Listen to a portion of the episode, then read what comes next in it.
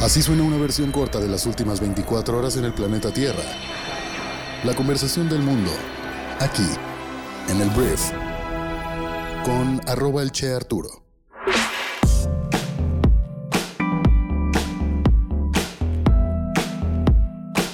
Hola, muy buenos días, bienvenidas, bienvenidos a esto que es el Brief para este jueves 12 de mayo. Yo soy Arturo Salazar, soy tu anfitrión y uno de los fundadores de Briefy y en este programa podrás informarte con las noticias más importantes del día para que tengas temas de conversación a lo largo de este día jueves. Mi nombre es Arturo Salazar, soy tu anfitrión y uno de los fundadores de Briefy y vamos a arrancar con esto que es el Brief. Empecemos hablando de México. Lo primero que quiero decirte tiene que ver con las elecciones del año 2024. 2024 está todavía pues algo lejos, pero los partidos políticos en nuestro país ya están moviendo sus piezas para empezar a posicionar personas. Uno podría pensar que Morena tiene el camino muy sencillo, pero la realidad es que pues Andrés Manuel López Obrador va a ser un candidato o candidata difícil de replicar. Cuando tú pienses en Claudia Sheinbaum, en Marcelo Ebrard, que ahorita traen pues las mayores preferencias electorales, no son ninguno de los dos Andrés Manuel López Obrador. No tienen esa mística que Andrés Manuel tenía en el 2018. Entonces es complicado. Pero es todavía más complicado pensar en el candidato o candidata del grupo opositor. Porque hoy en día, ¿qué sucede en nuestro país? Tenemos puros partidos políticos que no han tenido la humildad para aceptar que se equivocaron durante tantos años, que siguen reciclando los mismos políticos y que no se ve muy claramente quién puede ser esa persona que pues vaya a unificar una oposición para ir tras la presidencia de México. Y ayer pues salió una noticia interesante porque la alianza opositora Va por México, que está compuesta por el PAN, PRI y PRD, no está cerrada, anunció Marco Cortés, el dirigente panista, no está cerrada a postular a un candidato externo a la presidencia de la República. Dijo Cortés que buscaremos que el candidato sea de las filas de Acción Nacional, pero no estamos cerrados a que sea de la sociedad civil. Estamos buscando encontrar al mejor perfil dentro de la coalición. También buscaremos que los partidos coaligantes puedan proponer para ver cuál de estos es la mejor opción para corregir el rumbo. Esa parte de corregir el rumbo me gusta, denota tal vez un poquito de humildad, pero al final explicó Cortés que incluso que los partidos que conforman Va por México esperarán a que eh, del seno de la sociedad civil levanten la mano para proponer aspirantes a la presidencia en 2024. Cuando el líder del PAN se le preguntó si era necesario que MC, o sea Movimiento Ciudadano, se sumara a Va por México, explicó que es importante evitar la pulverización de la oposición, lo cual, o sea, dijo que sí. Y sí, es importante. MC tendría que sumarse a la alianza, creo yo, para tener posibilidades de competir en contra de Morena y sus aliados. Entonces, me gusta este panorama. No sé si en la sociedad civil ya podamos pensar un poco más claramente en quién podría pues tal vez ser candidato o candidata a la presidencia, pero el hecho de que tengan esta apertura, que digo, obviamente del dicho al hecho hay muchas cosas, ¿no? Pero por lo menos tienen ahí la posibilidad de hacerlo y eso me gusta. Veremos a quién van destapando. En la siguiente noticia voy a hablar de drogas, voy a hablar de marihuana, porque mira, la Suprema Corte de Justicia de la Nación ayer declaró inconstitucional penalizar la posesión de más de 5 gramos de marihuana o cannabis, salvo que se pueda probar que no es para uso o consumo personal. Por tres votos contra dos, la primera sala de la Corte reprobó ayer una porción del artículo 478 de la Ley General de Salud que desde el año 2009 solo permite la posesión de menos de 5 gramos para consumo personal, pero castiga con 10 meses a 3 años de cárcel si excedes esa cantidad. La mayoría estableció que fiscales y jueces son quienes deben aclarar si la droga es para consumo personal sin importar la cantidad. De ser este el caso, la persona no debe ser acusada penalmente. La mayoría de solo tres ministros implica que los criterios contenidos en esta sentencia no serán de cumplimiento obligatorio para los jueces, pero lo más probable es que la gran mayoría se ajustarán a ellos, pues los libran de tener que procesar casos menores de posesión de cannabis. Entonces, pues ya se podrá aportar más de 5 gramos. Eso, grandes noticias para los consumidores de marihuana. Vamos a noticias mucho más decepcionantes que tienen que ver con el gobernador de Veracruz. El gobernador de Veracruz es Citláhuac García, morenista, que el día de ayer dio una declaración que personalmente creo que es muy muy lamentable. Ayer aseguró que no es responsabilidad del gobierno que sigan los crímenes en contra de periodistas en el estado, donde este lunes fueron asesinadas tristemente dos reporteras. En su conferencia de prensa, el morenista sostuvo que se encargarán de garantizar justicia para las víctimas que fueron acribilladas el 9 de mayo, así como para castigar a los culpables, y dijo, no es nuestra responsabilidad que sucedan los asesinatos, porque nosotros estamos dejando en claro que vamos a ir contra los culpables, sea quien sea, caiga quien caiga, eso es lo importante, que estamos dando resultados. A ver, el resultado es que asesinaron a dos reporteras. El resultado no es que digan que van a ir en contra de los responsables. No, eso es una consecuencia del mal resultado. Pero bueno, si Tláhuac dijo que se quiere usar ese argumento para decir entonces que el Estado es el culpable, pero no, nosotros no somos los culpables, pero sí vamos a mostrar los culpables. Te digo, muy pobre esta declaración. Yo digo, a ver si Tláhuac, eres políticamente el responsable de lo que pasa en tu Estado.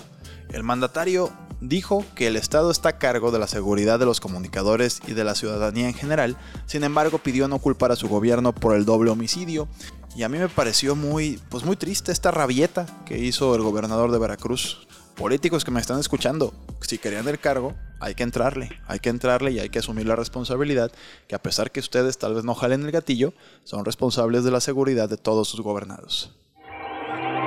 Siguiente tema, vamos a hablar ahora de Claudia Sheinbaum, jefa de gobierno de la Ciudad de México, que el día de ayer su gobierno hizo público un informe del que ya hablamos aquí, el informe de DNB, que es una empresa finlandesa, sobre el colapso en la línea 12 que la misma Claudia Sheinbaum y su equipo mandaron a hacer y pues que no les gustó tanto el resultado. Déjame te cuento la noticia. Este tercer y último informe de DNB sobre la tragedia de la línea 12 finalmente se ha dado a conocer de forma oficial. El gobierno, que la semana pasada había optado por no difundir el documento, ha decidido publicarlo este miércoles después de que el diario El País adelantara en exclusiva las conclusiones de los peritos que analizaron el colapso en el metro de la Ciudad de México. Este análisis causa raíz señala por primera vez las fallas en el mantenimiento como una de las cuatro causas concurrentes del siniestro que lamentablemente dejó a 26 personas muertas el 3 de mayo del año 2021 e interpela a las últimas tres administraciones de la capital mexicana. La empresa, como ya te lo dije, contratada por la administración de Sheinbaum, asegura que también hubo errores en el diseño, la construcción y la supervisión de la obra y de haberse atendido todos estos problemas se habría evitado el colapso del tramo elevado. Entonces, la jefa de gobierno no acudió a la presentación del informe en la que no había pues espacio para preguntas de la prensa y le salió muy mal esta estrategia al gobierno de la Ciudad de México. Me queda claro que cuando decidieron no publicarlo era para que no se supiera que ellos, según este peritaje, tenían parte de la culpa. Cuando el país lo publica, no tuvieron de otra más que ir atrás en la historia las personas empiezan a hablar y ahora tuvieron que reaccionar ante lo que sucedió. Entonces, esto les pasa pues por no ser transparentes, amigos y amigas. Y te digo, este reporte es lo peor que le pudo haber pasado a las aspiraciones morenistas al 2024 en este momento. Igual y luego se le olvida a la gente como muchas cosas. Pero el hecho de que le echen la culpa tanto a Ebrard como a Sheinbaum es algo de lo peor que les pudo haber pasado en este, en este proceso. Pues ayer hablaba de que lo ideal para Morena de alguna forma hubiera sido que, bueno, pues de si alguien es culpa, perdemos a uno de los dos candidatos fuertes. Pero al parecer es culpa de Marcelo Ebrard cuando estuvo a cargo de la construcción. Después estuvo Mancera, que también tiene parte de la responsabilidad como jefe de gobierno en el mantenimiento y la terminación, creo que también de la línea. Y pues de Claudia Sheinbaum por el mantenimiento que pues no se hizo y esto le costó la vida a estas personas. Entonces es culpa de todos estos señores y señora. Hablemos de Estados Unidos, que tengo dos noticias que decir de los vecinos del norte. La primera noticia tiene que ver con el apoyo de Estados Unidos a Ucrania porque la Cámara de Representantes de Estados Unidos aprobó ayudas por 40 mil millones de dólares para Ucrania, luego de que el presidente Joe Biden advirtió que Ucrania se está quedando sin fondos para enfrentar la invasión de Rusia. La asistencia militar, humanitaria y económica se aprobó por 368 votos a favor y 57 en contra. Demócratas y republicanos ya acordaron los detalles y es probable que el Senado lo apruebe a finales de esta semana o en la próxima. Todos los votos en contra procedieron de las filas republicanas y pues bueno, ahí cada quien está del lado que quiere de la historia.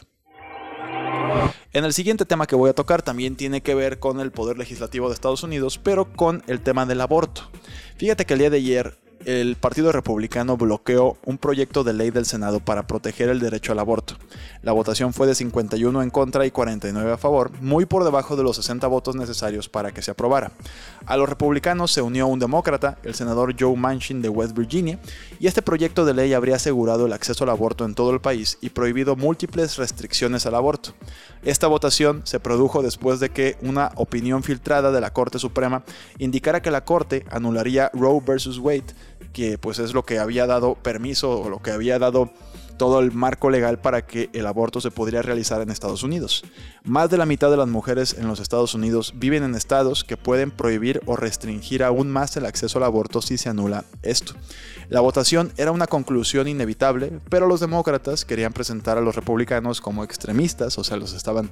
Fue, fue más Em, de campaña política que nada, pues como que ya sabían que esto lo iban a votar los republicanos, pero se vienen las elecciones legislativas de noviembre y querían dejarlos mal parados pues contra las mujeres que tal vez no van a votar ya por un republicano porque votó en contra. Los dos republicanos del Senado que apoyan el derecho al aborto, Susan Collins de Maine y Lisa Murkowski de Alaska, tienen su propio proyecto de ley, pero este lo votaron en contra. Entonces, Estados Unidos pareciera ser que va encaminado a prohibir el aborto, pero todavía no es oficial. Hablemos de Hungría. Fíjate que este país de Europa está haciendo una piedra en el zapato para prohibir las importaciones petroleras de Rusia a la Unión Europea pero al menos ya le pusieron un precio. Hungría dice que no estará de acuerdo con la Unión Europea sobre un embargo petrolero ruso a menos que reciba concesiones clave y potencialmente cientos de millones de dólares para apoyar su economía. Las conversaciones terminaron este miércoles sin un acuerdo y el ministro de Relaciones Exteriores húngaro dijo que no se le había presentado una propuesta aceptable. Hungría ha presionado para que el petróleo ruso que llega a través de un oleoducto esté exento de un embargo petrolero y dijo que modernizar su sector energético costaría muchos, muchos miles de millones de euros y no están listos para simplemente cerrar la llave del petróleo ruso con el objetivo de pues, cerrarle la llave del dinero a Rusia por las ventas de energéticos a la Unión Europea. Entonces, Hungría es el país que no está de acuerdo. Hablemos del problema tan grave que tiene Estados Unidos en cuestión de adicciones, porque mira, Estados Unidos vio más de 107 mil muertes por sobredosis de drogas en el año 2021, el cual es un nuevo récord. Las muertes por sobredosis de drogas aumentaron un 15% desde su nivel récord de 2020, con un aumento en las muertes por fentanilo y metanfetamina como las principales culpables. Sin embargo, la tasa de aumento fue menor que el aumento del 30% del 2019 al 2020. 2018 fue el único año desde 1970 que no registró un aumento en las muertes por sobredosis de drogas con respecto al año anterior. Entonces 107 mil personas murieron en Estados Unidos por drogas. Y pues, ¿quién provee esas drogas? Ajá, por acá. Hablando de restricciones al COVID-19, tengo una noticia que es muy agradable para las personas que están en Europa, que nos escuchan desde allá, o las personas que van a visitar Europa tal vez este verano. Y bueno, mira, Europa planea eliminar ya la regla de usar cubrebocas en vuelos y aeropuertos. Y esto entrará en vigor a partir del próximo lunes, según la nueva guía oficial. La medida está en línea con la política o las políticas cambiantes de COVID en el transporte público en toda Europa, dijo la Agencia de Seguridad Aérea de la Unión Europea. Algunas aerolíneas estadounidenses hicieron lo mismo en abril después de que un juez federal anulara el mandato del gobierno sobre el uso de cubrebocas. Entonces, bueno, a partir del próximo lunes ya no tendrás que usar cubrebocas entre países europeos. Y hace rato hablábamos un poquito de la marihuana en México y te quiero hablar de Tailandia y de lo avanzados que están en este tema. Al nivel que el gobierno ya regala este, matas de mota, literal. El gobierno tailandés ayer anunció que va a distribuir un millón de plantas de cannabis gratis a los hogares de todo el país a partir de junio para marcar una nueva regla que permite a las personas cultivar cannabis en sus casas. Esto va a comenzar a partir del 9 de junio y permitirá que las personas cultiven plantas de cannabis en casa después de notificar a su gobierno local, pero las plantas deberán ser de grado médico y usarse exclusivamente con fines medicinales. Que bueno, no sé cómo van a poder medir esto, pero ok. Además, el cannabis no puede utilizarse con fines comerciales sin más licencias. Esta medida pues, es el último paso en el plan de Tailandia para promover el cannabis como cultivo comercial. Alrededor de un tercio de su fuerza laboral trabaja en la agricultura, según el Banco Mundial, o sea, en Tailandia, y en una región conocida por las duras sanciones contra las drogas ilegales, al nivel que Singapur me parece tiene pena de muerte ante las drogas, si traes drogas o consumes drogas. Em, el tema es que aquí em, es el primer país, Tailandia, del sudeste asiático al menos, que en 2018 legalizó el cannabis para investigación y uso médico. Todavía no se puede usar de forma recreativa, pero digamos que son los liberales de la región. Hablemos de negocios y quiero hablar únicamente de Apple porque ayer se filtró un rumor, pero no es cualquier rumor, se llama Ming Chi Kuo, que publicó una nota vía Mac Rumors que habla de que el iPhone pronto podría deshacerse de la entrada Lightning para usar USB-C.